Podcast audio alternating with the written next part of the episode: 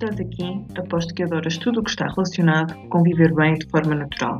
Muito provavelmente porque já sentiste na pele as consequências de uma vida com hábitos pouco conscientes. Eu sou a Catarina Alquerque, especialista de medicina tradicional chinesa, acupuntora e consultora de Feng Shui, e há cerca de 12 anos atrás também eu senti na pele. Nessa altura decidi mudar a minha vida e, entretanto, decidi dedicá-la a ajudar os outros a mudar a sua também. Por isso, todas as semanas cá estarei, nos momentos conscientes Peónia, para te ajudar e te guiar nesta caminhada.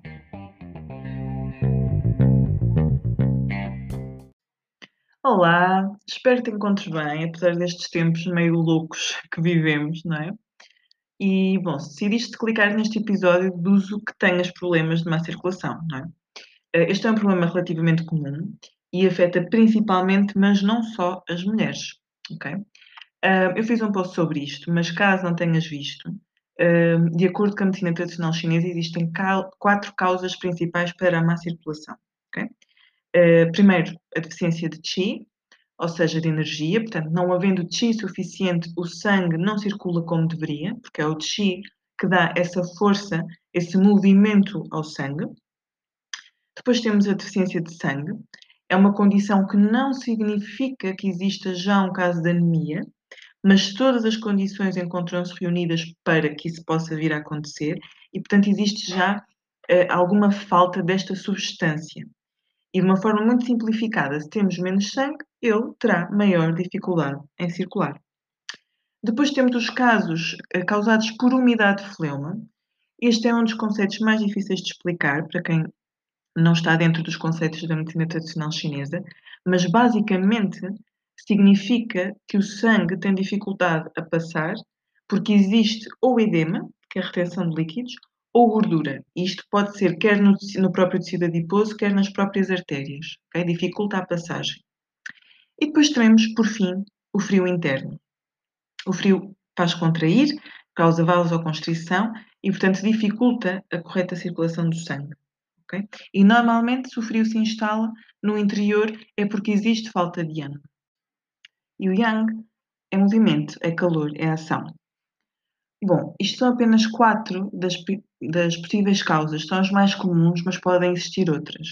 E aproveito aqui uh, para avisar, uh, para terem algum cuidado com os suplementos que existem para a má circulação sanguínea, ok? Porque dependendo do problema e de muitas outras coisas, existem muitos desses suplementos que interagem com outras medicações uh, e, portanto, deve ser indicado apenas por um profissional adequado, ok?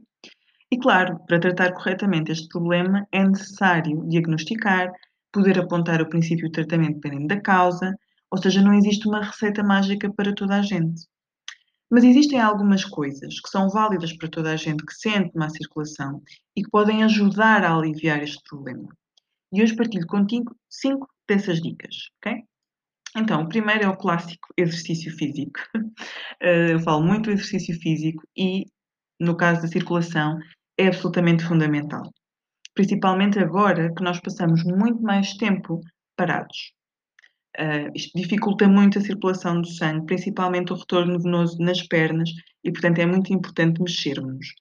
Isto é válido para os passeios, passeios higiênicos, que nós podemos continuar a fazer, um, mas também para exercícios que podemos fazer em casa e podem ser simples, uh, podem ser coisas muito suaves, não precisam de ser de alta intensidade, uh, e devem até ser adequadas àquela que é a vossa condição física, mas mexer é muito importante. Okay? Número 2, óleo de videira vermelha. Isto é um óleo macerado de videira vermelha que ajuda uh, na circulação, ajuda a ativar. Agora, ele só deve ser aplicado externamente, nos sítios onde vocês sentem essa uh, dificuldade de circulação, normalmente é nas pernas. E atenção, não quer dizer que se devam tomar suplementos de videira vermelha. Okay? Vamos voltar à questão anterior, à primeira que eu falei, não é? de que não existe uh, um, uma receita para toda a gente e que não devemos tomar uh, suplementos sem aconselhamento de alguém que viu o nosso caso de forma pormenorizada. Até porque o que eu tenho visto bastante em consultório é que quem inicia a toma destes suplementos acaba por não tratar o problema na sua raiz, Ele serve apenas, é como os de ginkgo biloba, por aí fora, servem apenas para ativar a circulação e o corpo fica ainda mais preguiçoso, ou seja, quando deixam de tomar, sentem muito a, dif a diferença. Okay? Portanto, só, uh, só topicamente, só no exterior, o óleo de videira vermelho, ok? E vai ajudar a estimular um bocadinho. Depois temos a dica número 3, que é também algo que tu de certeza já conheces, mas que nem sempre fazes, que é levar as pernas. Principalmente no final do dia. Mas se tu puderes fazer isto, agora imagina se estiveres em casa a meio da manhã, depois do almoço e então ao final do dia, vai ajudar bastante, principalmente se já tiveres colocado o óleo de videira vermelha, se já tiveres feito exercício físico. Isto ajuda no tal retorno venoso um, e ajuda também que os próprios líquidos, no caso da retenção, comecem uh, a circular e a drenar.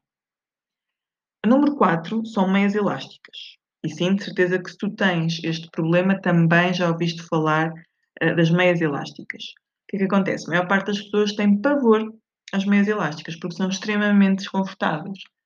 Existem várias um, categorias de meias elásticas. Nós temos aquelas que são mesmo muito fortes e que em alguns casos têm mesmo de ser, incluindo para quem tem pé diabético, mas existem outras que são uh, de intensidade mais média ou até suave e que, embora até possam não ser as mais adequadas, são certamente melhores do que nenhumas.